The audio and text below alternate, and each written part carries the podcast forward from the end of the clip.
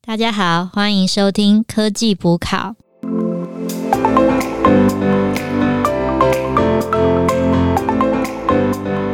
我是主持人 Anna。我是主持人 Alicia。是主持人 Alan。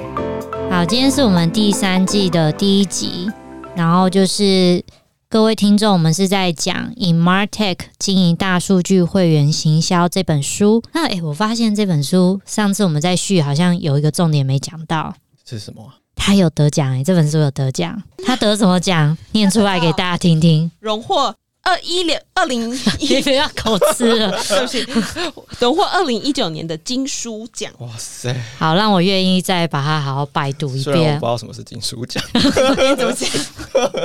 哦，好，那嗯、呃今天的话，我们应该是主要针对书里面的前两章做介绍。好，第一个是要讲到大数据嘛，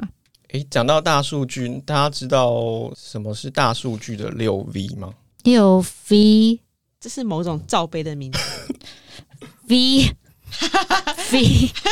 V Cup 是吗还是我们现在在讲什么暗号啊吗？ 对我们就是其实还大是家这是某种饮料的，这有点像是大数据的特性啦。就是假设今天随便一个人他好奇什么是大数据，去搜寻大数据这个关键字，那通常跳出来的大数据的特性是三 V，包含 volume、variety 跟 velocity。哎呦，上英文了，哎哎、 Yes 你这个意思就是说，今天我们在办公室相遇，我就说，哎、懂大数据吗？然后你马上就要回我三 V，对，你如果不回三 V，我就觉得，哦，你你不懂。对，就是就表示你大概知道大数据的特性是什么。对啊，懂。然后谁说你只要懂了，你就说哎呦懂哦。哦，好像有了解哦。那本书其实作者他额外有提出了另外三个 V，是哦嗯 val valid valid 你不是英文老师吗？ validity、visibility 跟 value。嗯，那想请大家分别稍微介绍一下个别代表是什么东西。像 Valen，我觉得蛮直观，就是大量啊。就是我们在讲说大数据当然是要大量，啊以往不就是以前我们小时候存三点五磁片，什么 MG、MB 啊啦，后来变成几 GB，现在几 TB 啊，那甚至到什么 PB 啊、EB、ZB 都还有，这蛮夸张的。我记得我那时候看好像是说，就是根据 IDC 也预测说，二零二五年的时候，全球资料会达到一百七十五 ZB 哦。就说假设你现在是用个 iPad 啊打存起来，像以前那个 iPad 如果一百二十八 GB 的话，你一百七十五 CB 就是可以把它这样子所有都存起来的话，大概可以有地球到月球距大概三分之二左右吧。哦我觉得这样子就很有想象了，就是感觉出来非常大。然后到二零二五年后，它会再变成二十二十五倍、二十六倍。所以大量是大数据的一个很重要的特征。是啊，那第二个 V 嘞，variety，然后你就多元性吧，就变成说，哎、你如果说像是有数字的资料啊，然后呃影像的资料啊、图像的资料，那甚至还有视讯啊，或者一些什么交易记录等等啊，反正就蛮多的嘛。那那我来讲第三个 V 喽，velocity 速度。那主要就是说，其速实度与激 情，你是看言情 Fast 小 and 说， Furious 还是你在看 A A 的东西？你们不觉得现在一整天你没有用手机，没有上网，整个人浑身不舒服，我觉得最不舒服就是看到那个圆圈圈一直在转，嗯然后就对太慢了。暴怒。对啊，所以其实你随时随地数据就像水龙头的水，一直一直丢进资料库，所以速度会是一个很重要的一个 V。像 Facebook 每天都有五百亿的照片在上传，所以它速度是很要求的。然后再来第四个是 validity 正确性。那其实现在不是也蛮常会炒说假新闻啊，或者是错误讯息啊，或者是你看到的讯息都是你同温层的消息，所以你不知道外界发生什么事了。或者像之前讲那个 deep fake 啊、换脸啊这种之类的，对啊，那 Deepfake 之前还有一个奥巴马批评川普的影片，他把它做出来，大家都以为是真的，其实根本就没有这件事，所以这假消息是很可怕的，所以正确很重要。嗯没错。那其实前四个啊，就可以有一个口诀，就是大块杂宜，这是你自己发明不的吧？是，就是我看有人是这样记大的，大块大块杂鱼，对啊，大就是 volume 啊，哦很快就是大 velocity 啊，嗯，杂 variety 一就是 validity 啊，你要有那个对数据保持怀疑啊。在第五个是 Visibility， visibility 它代表好像在是上英文课， 哎，我们好像在上那个教授硕班在上课，可视性，visibility 是可视性。有这么多的数据，但是都是一些数字，好像不太能够解读那些数字代表的意思嘛。所以数据的可视性变得很重要。比如说，你可以把文字资料变成文字云啊，常出现的数字就是文字会变比较大。那数字资料可以透过一些视觉化的软体，像 Tableau、Tableau 跟 Power BI。那最后一个也是蛮重要，就是 value。啊还是它是最重要的，创造价值。对啊，因为我们看完这些资料后，要有一些 output 嘛，要有一些想法，所以数据带来的价值就很重要。嗯那嗯我们就是要一个懂得用数据的人才，就是要知道如何发挥这些数字的价值。其实现在很多人都会说，那个大数据就是现在互联网时代的所谓的数位石油嘛。那嗯人人都想去钻这个石油，但是钻了石油之后，你到底会不会用？还是你到底能不能把石油拿去变成真正可以换钱的东西？就是它，你怎么样创造它的商业价值，其实还是有很大的发掘的地方。哎、可是我我自己觉得这六 V 很屁耶、就好像在上教科书一样介绍每个 V。不过没办法，就是懂大数据的人都要知道这六个 V。大块杂宜，其实就自己前面四个 V 也是可以啦。嗯，对，那想再问一下大家，就是书里面有提到说，掌握这六个 B 才是真正的大数据，那大家赞成这个说法吗？我觉得，虽然说我们现在在这边屁说这个六个 V 很屁，但是我觉得其实如果真的要做的话，应该要同时达到这六个，我觉得应该蛮难的吧。对啊。但是我有在想哦，就是这是一个概念的东西嘛。那可是如果你真的在从事大数据相关的工作，你会去用这六个 V 去检视这些东西吗？应该还是用一些量化指标吧，对比如就是说什么呃什么日点击啊，然后 DMU 啊之类的。对，反正我觉得这就是一个概念性的东西，要深植人心，但是真正应用上面其实还蛮难的。应该说想出来这样的归结的概念的人很强，他可能是浓缩他的什么数十年日月精华，但是对于一个初学者来讲，他就是大概有个概念，然后啊重点还是实际操作的部分啦。对，那问题就来啦。嗯大数据它到底包含了哪些资料？因为其实像书上有讲嘛，它就是一头大象，好像很多地方有宝一样。可是这大象到底是什么？它包含了什么？它有哪四种来源如果只知道一种的话，就变成瞎子摸象了。对啊， ？Allen 讲一下，它包含四个部分嘛。你先把这四个就是帮我们讲一下名词。其实大数据这头大象啊，它就是包含四个部分啊。第一个就是企业内部的资料，然后再来是企业外部资料，嗯，那接下来是网络数据以及网络数据。嗯哼，那路我跟网络，对有点不知道是差差在哪里。在玩绕口令。其实前两个企业内部跟外部这个数据非常直白，企业内部的资料就是比如像 ERP 的资料，哦，包含一些企业采购啊、内部的一些生产数据啊。库存管理那些的。对，比较有名的就是 SAP 跟 Oracle 对这两件嘛，大家应该都有用过。有啊，公司我们公司是用 Oracle 那像企业外部的资料就是像 CRM，啊，然后那像我们公司就是有用 Salesforce。啊，这个就这也蛮多是人用会记载一些顾客购买产品之后的一些行为数据。呃，那什么是网络数据跟网络数据呢？其实网络跟网络，它因为中文我觉得蛮绕口啦。它一个就是 web data，一个是 network data。那我先讲一下网络数据，其实就蛮单纯的，就是比如说，假设我现在是做那个虾皮好了，或是我做 PC Home，然后我会去记录说，哎，我的这个会员他什么时候几点的时候登入，然后他们浏览什么样的产品啊，然后或者是他们是用信用卡结呢，还是用 Line Pay 结呢？那我结账完的时候，哎，那是不是购物车里面的东西都会清掉，还是他们会留在那边等折扣？那还有这个券用的怎么样？然后他们是用在 Pay 呢，还是送到 Seven 呢？然后这些资料就是去记录说我所有的一些外部的这些 user，就是一般的这些使用者，他们在我网站所使用的各种行为，然后去以利我后面的一些策略的判断。这也是目前现在最广被使用的一些，就是像电商平台啊，或者是一些就是呃国际网站广告平台，他们最会 care 的就是这个部分。那我来讲一下网络数据，就是 network data。它跟网络数据不一样的地方是，它主要是讲说物联网所收集的数据。那什么是物联网？大家应该都知道吧？就是设备用网络互相连接在一起，那这就是物联网。那我举个例子，就是像。之前都会讲智慧家庭嘛，就例如说你回到家，它的 sensor 感受到你了，它就会直接推开房门，灯光就亮了，亮了之后呢，你空调就打开了，空调打开了，窗帘打开了，全部都是自动的，音乐也会跟着响起。那这种都是叫做物联网。它跟网络数据的差异就是差在说，网络数据的话可能是透过电脑，平板、手机、电视这些比较耳熟能详的载具所收集的数据。那除此之外，收集的数据呢，就叫做网络数据。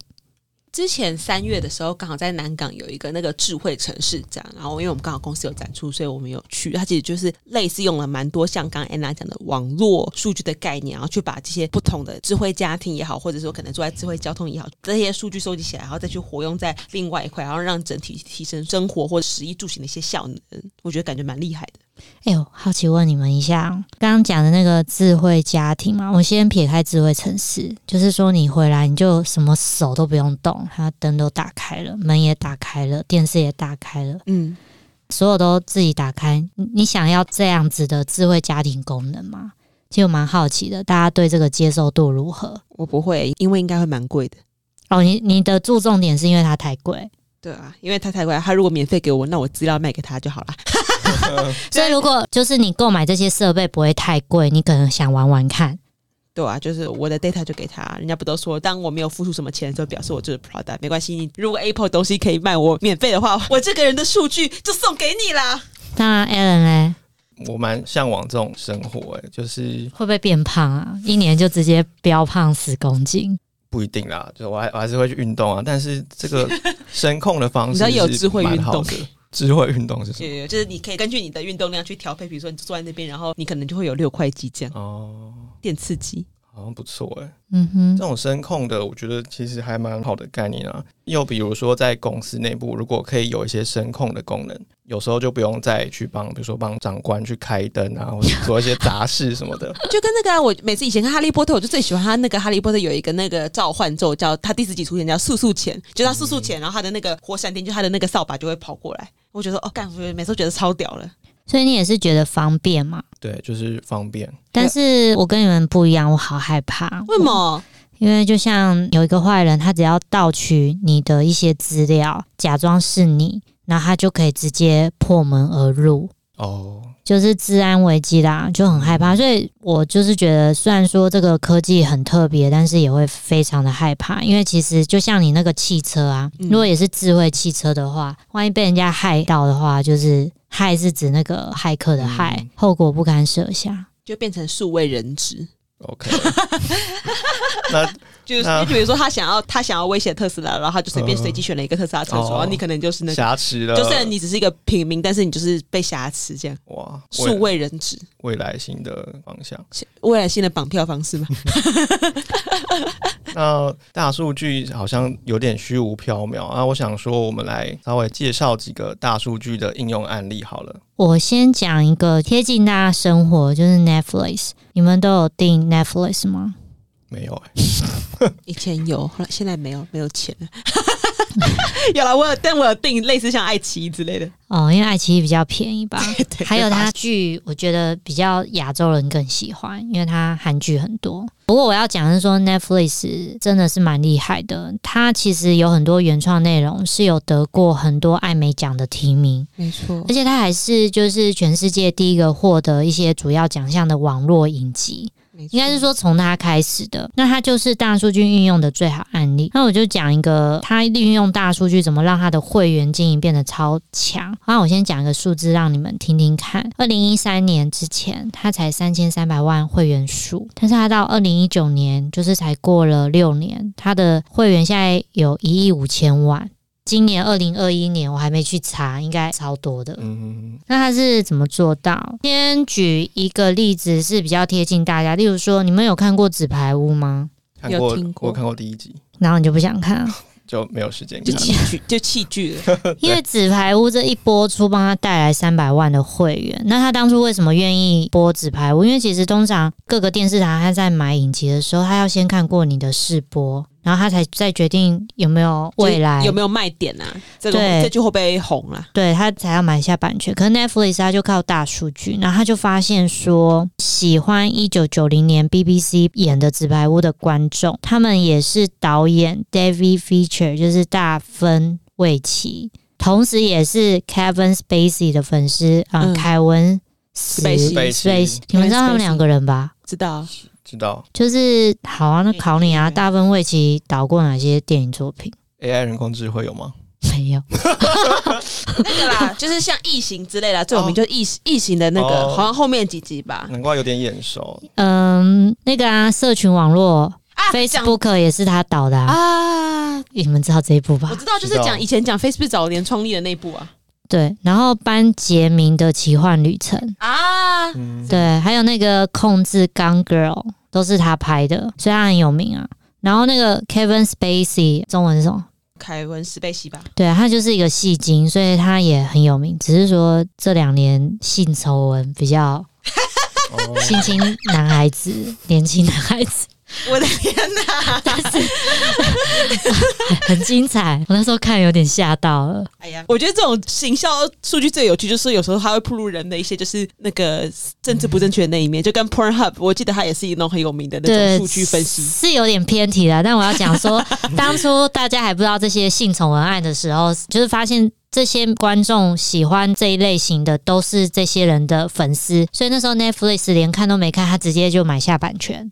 哦，然后就没想到，真的他买下两季嘛，嘿他真的就是大红大紫，然后帮他带了三百万会员。这是第一个 Netflix 的例子。第二个 Netflix 的它本身例子就是说，你们有没有发现 Netflix 刚推出的时候，它跟一般电视差异点最大在哪里？随选随看，还有推荐功能。嗯，然后对，它一定要付费之后才能才能看，就它没有免费试看这种事。哦，OK。可是我电视也没有免费试看，我每个月有付五六百啊。啊，也是啦，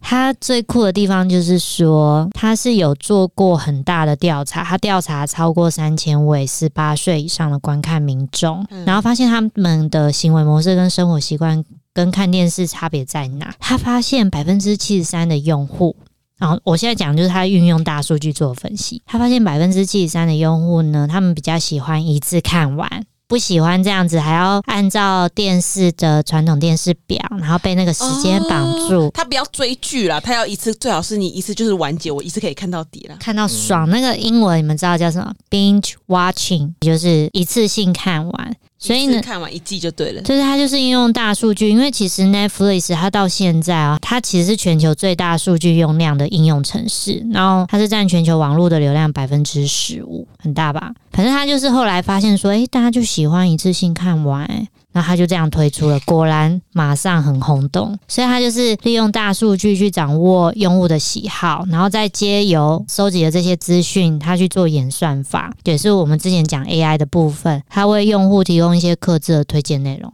其实这个这还蛮好理解，就跟之前那个《进阶猎人》一样啊，不是也很多人就是因为他动画分太多季了，到最后就变成漫画派了。对哦啊，对啊，对啊哎、，然后插播先生，就像刚刚 Anna 讲的，就是我们在第一季的时候，其实也讲到蛮多，就是 Netflix 在 AI 方面的应用，然后包含它有成立一些 AI 学院呐、然后它用了一些 RNN 的一些技巧去分析顾客的一些 comments 啊，再去决定他后面在购买影集方面的一些决策等等。大家如果有兴趣的话，可以再去听听看哦。第二个有没有其他的例子？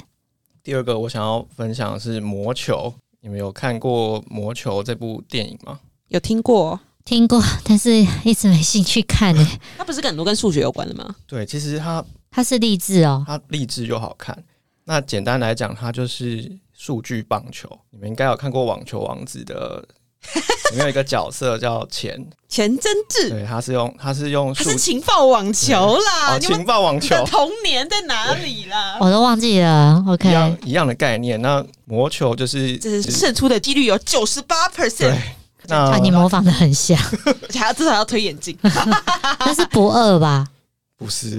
哦但是前阵子是那个，就是头发刺刺，然后有个黑眼睛，然后看不到、哦也看不到眼睛那个。它还有那个特制蔬菜果汁那种。哎哦，哎、大家这果然就是暴露年龄。 那好，回来那个魔球，其实它是真实故事改编哦。它是在讲就是奥克兰运动家棒球队，他如何用一个阳春，就是里面都是默默无闻的一些球员，创造二十连胜纪录的一个电影。哦，这么厉害！超强的。其实故事一开始呢，就是有一个困境，就是在球季新一季赛季开始之前啊，原本的奥克兰运动家队他的三位明星球员全部被挖角走了，哈，那不是惨 惨到谷底了啊那？超个惨。那这样投资商会跑吧？就说你既对然明星球员都被挖走了，那我那那我就应该只有输球的份嘛，因为在以前那个年代，大家觉得要赢球的条件是什么？要有天才，明星球员啊，对，你要其实有到现在都还是吧。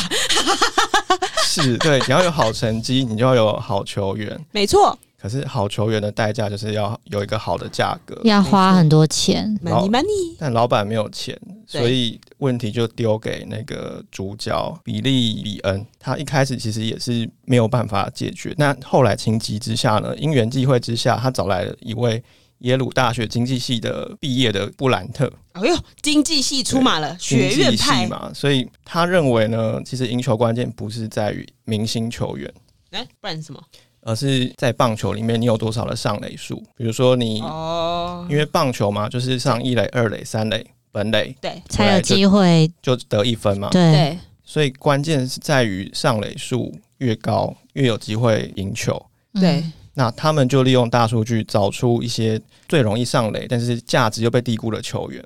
哦，就这样组出了一个非常阳春的球队。所以简单来讲，比利比恩他的那个棒球哲学，他是通过数据分析嗯找到适才适所的球员，他不追求全能，嗯，他就是追求能够胜利。嗯，就就变成说他不迷信所谓的明星球员啦，就是说嗯我与其以迷信那些名球员，不如我就是以比如说上垒数为我的 KPI，我就是找这种可以帮助我上垒的人。对这个是一个很棒的用数据做分析，然后产生价值的一个例子。而且我觉得目标很明确啊，就变成说，因为再怎样明星球员，如果说你可能打了一个很厉害的球，结果被接杀啊，或者是你盗垒失败啊，或者是被触杀，那其实你明星球员没有用啊。嗯，对啊嗯，而且其实后来啊，就是因为他们这样子打，就是声名大噪嘛，所以其实后来这种经营策略也被其他球队效仿，改变了一些职棒的一些生态。而且这样的话，其实也会有个好处，就是对他们的文化也有影响。因为不然的话，明星球员你要等他退休之后才会再换一批新人，就等于是一梯一梯的。但其实天才是需要培养，但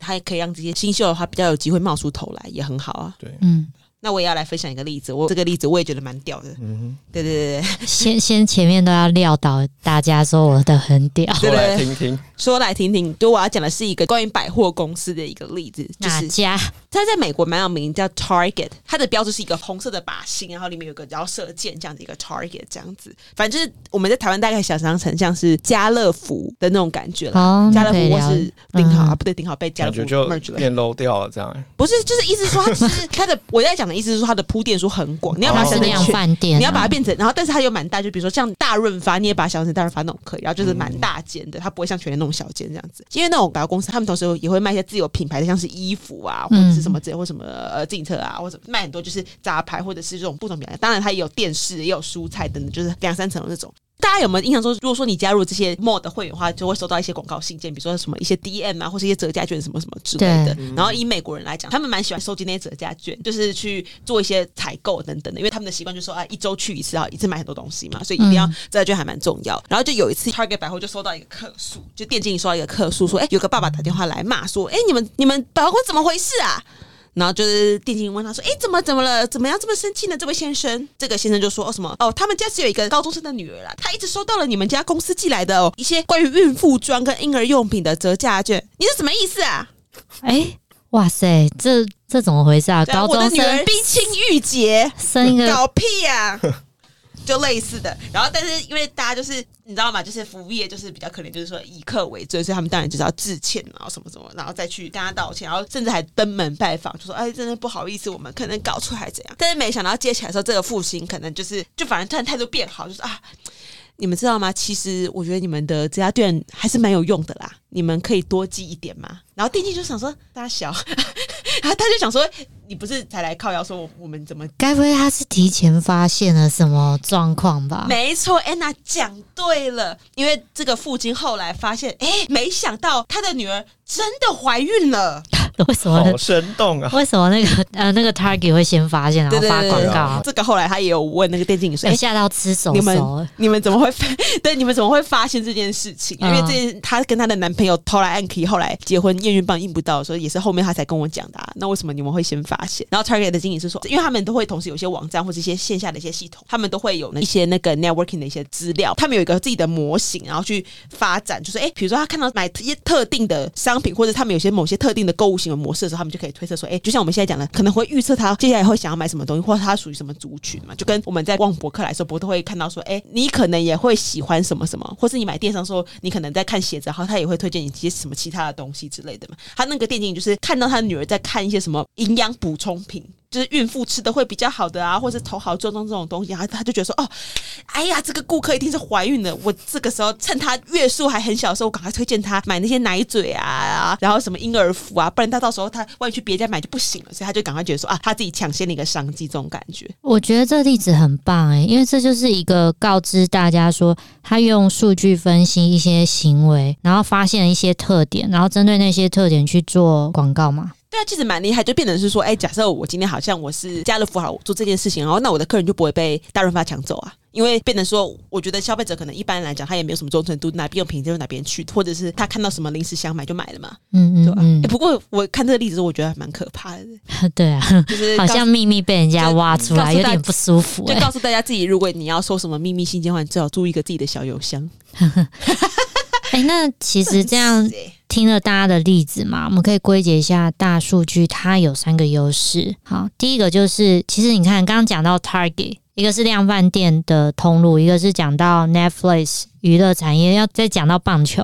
所以它是适用于任何产业的。那第二个就是。它会推翻，它第二个优点是它可以推翻经验法则，就像刚刚讲的那个魔球例子嘛，你一定以为你要先找最天才的球员，其实不用，你用数据分析可以有脉络，反而可以针对你分析出来的东西找到适才适所的人嘛。真正的 CP 值出现在这里啦。对，所以有时候数据分析出来的结果反而跟你想象的不一样。嗯，然后第三个就是它很目标导向，你有明确的目标，你用数据分析，然后你就可以找到价值在哪里。没错。哎、结果今天才聊一下，就是我们只是聊聊大数据，就聊了三十分钟。